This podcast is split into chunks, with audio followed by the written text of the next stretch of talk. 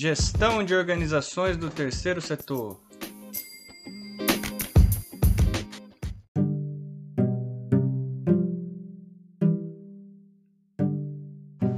Olá, meu nome é Pedro Mariosa, professor do curso de Administração da Universidade Federal do Amazonas do campus de Benjamin Constant. Essa é a aula 7 da disciplina Gestão de Organizações do Terceiro Setor.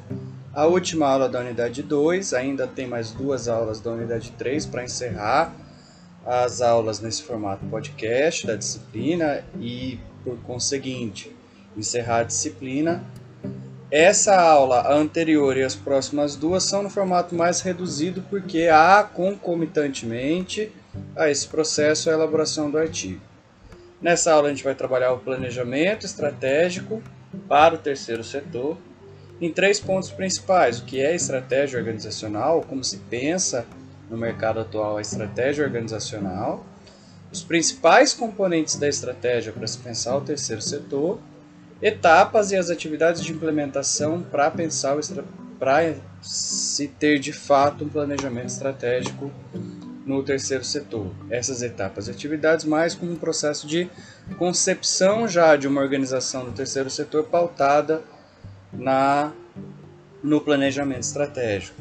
Isso não difere quase que em nada é, uma disciplina de administração estratégica, mas como o foco não entrar ponto a ponto e sim pensar ela no terceiro setor, ela vai ser mais um, um resumo desse processo, né? que vai focar principalmente para a gente terminar essa terceira parte, que são as etapas e atividades, para ter deixar de legado dentro da disciplina um passo a passo das coisas que a gente precisa pensar para conceber uma organização do terceiro setor. Sejam todos e todas muito bem-vindos e bem-vindas.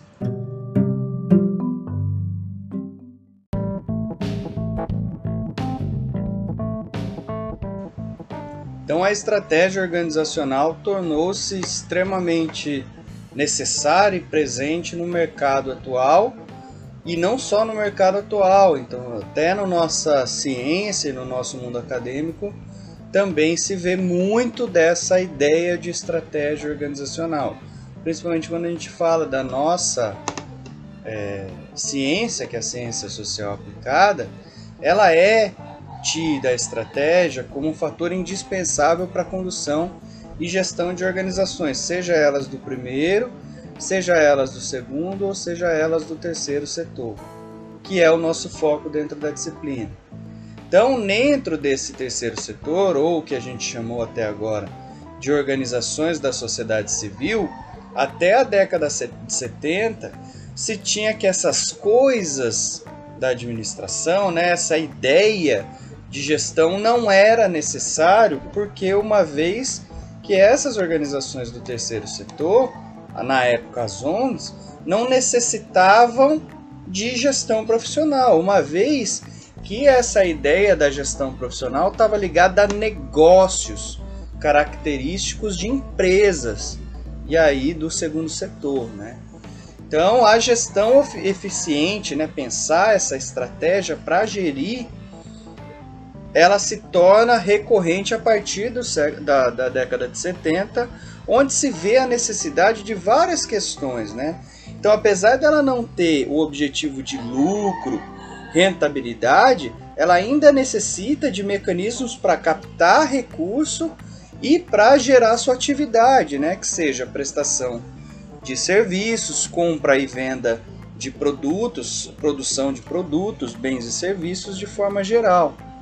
Então, passa-se pensar que é necessária essa estratégia para captação de recursos, para relação com os públicos de interesse, para melhoria da produtividade dos voluntários ou dos associados, para comunicação das ações dessas organizações, para profissionalização dessa organização que passa a ter uma gestão profissional, para a capacidade de envolver as pessoas nos processos, para eficiência nas ações ou no equilíbrio, seja financeiro ou econômico, de uma organização do terceiro setor. Então, hoje não dá para se pensar que uma organização do terceiro setor, só pelo simples fato dela não ter rentabilidade nem lucro, ela não necessita de gestão estratégica. Muito pelo contrário, necessita sim. Muito mais porque a gente precisa, na verdade, envolver as pessoas para que elas atinjam o objetivo traçado na concepção desse tipo de organização.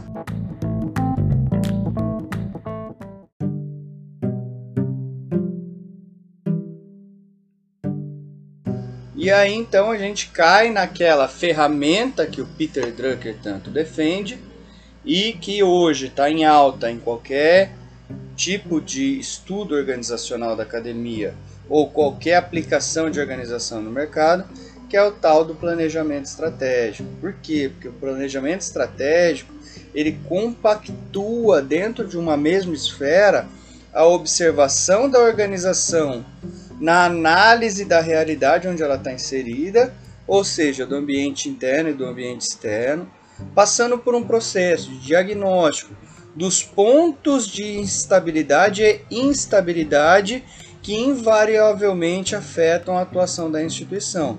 Então, ou seja, o planejamento estratégico é a forma que a gente tem para organizar a observação desse ambiente e quais são aqueles pontos que eu consigo prever, que eu consigo entender e que eu consigo galgar o caminhar da minha organização e quais são aqueles pontos que eu não vou ter tanta possibilidade de inferimento, né, de alterar essa condição, mas que eu vou poder estar tá prevenido em relação a alguma instabilidade que venha a surgir dentro de um cenário organizacional.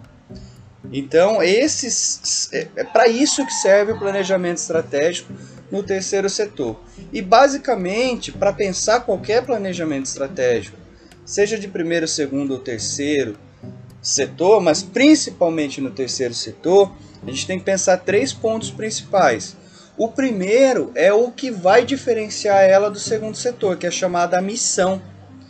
A razão de ser da instituição. Então a missão ela tem que estar alocado aquilo que a gente sempre trabalhou, que é preencher a lacuna, a ineficiência, a, cap a capacidade de execução do primeiro e do segundo setor. Então a missão de uma organização do terceiro setor, ela é a base, o alicerce de todos os restos, de tudo que vem pela frente numa organização do terceiro setor. Então, ou seja, a gente tem três pontos principais. A missão é a mais importante dela. Uma vez tida a missão, é importante que a gente tenha o segundo ponto, que são os objetivos. O objetivo nada mais é que estabelecer metas claras para eu chegar onde eu quero chegar. Então, assim, o que, que eu penso? Aonde?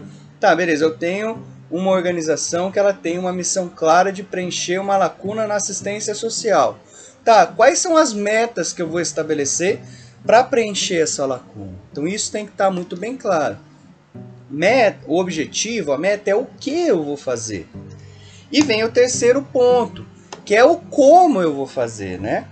Então, que é o terceiro ponto, a gente chama de as estratégias, que é um alinhamento das, dos recursos que eu tenho e dos departamentos que eu tenho da minha organização para que cada uma dessas metas venha a ser cumprida. Né? Então, basicamente, são esses os três componentes: a missão, que é a razão de ser, os objetivos, que são as metas claras de onde se quer chegar, e as estratégias, que é um alinhamento dos recursos que eu tenho para atingir cada uma dessas metas.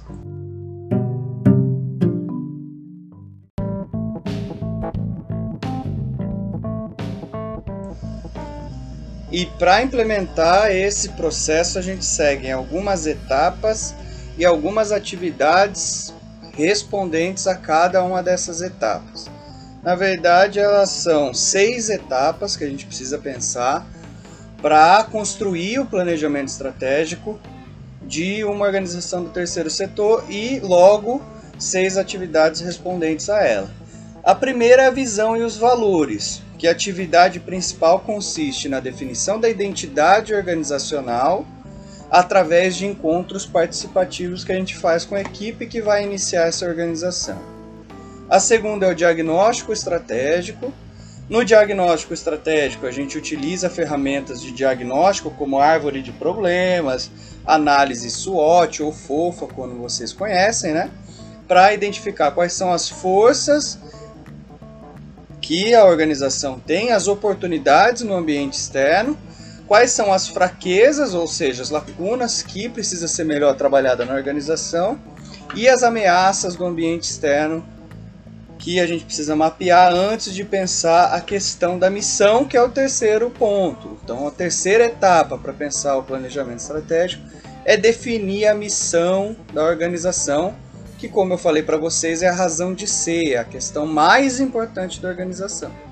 Então, mais uma vez, aí se reúne não só com a equipe e a força de trabalho que vai ser a força motriz dessa organização, mas também com os públicos de interesse. Ou seja, se eu vou preencher uma lacuna social, quais são os beneficiários que vão é, colher resultados dessa minha organização?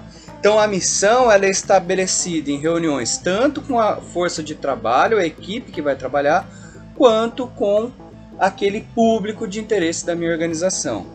O quarto ponto é fazer o que a gente chama de cenarização ou construir os cenários. Então a gente vai fazer a apresentação tanto para a equipe de trabalho, para possíveis voluntários que vão participar como apoiadores da ideia, para stakeholders diversos que a gente chama de é, patrocinadores, né? aqueles que a gente vai coletar é, apoio técnico ou, a, e, ou apoio financeiro e para o público-alvo. Então, a gente faz um cenário de como, como seria depois de definida a missão organizacional. A gente faz um cenário de como seria, poderia ser a operação dessa organização in situ, né? ou seja, no dia a dia. Como vai ser o processo de trabalho dela e quais são os objetivos que ela vai atingir, que aí já é a nossa etapa 5. Essa etapa ela é construída nesse processo de cenário. Então você tem mais ou menos uma ideia de como ela vai operar. Então, tanto os patrocinadores, quanto os gestores, os voluntários e o público-alvo, eles vão opinar sobre se é dessa forma ou de outra forma a melhor é, ideia de implementação dessa organização. E aí a gente vai para a etapa 5, que é estabelecer os objetivos, que é a definição dos objetivos estratégicos e as principais metas para se chegar aonde se quer, aonde se espera dessa organização. O sexto ponto é o que a gente chama de plano de ação, que aí entra as estratégias, né? Então é a definição de uma estratégia para cada uma das metas e a parte fundamental, que é o orçamento financeiro e o plano de ação da organização. Então é isso, essa foi a nossa aula número 7. Agradeço a atenção de todos e todas. Muito obrigado.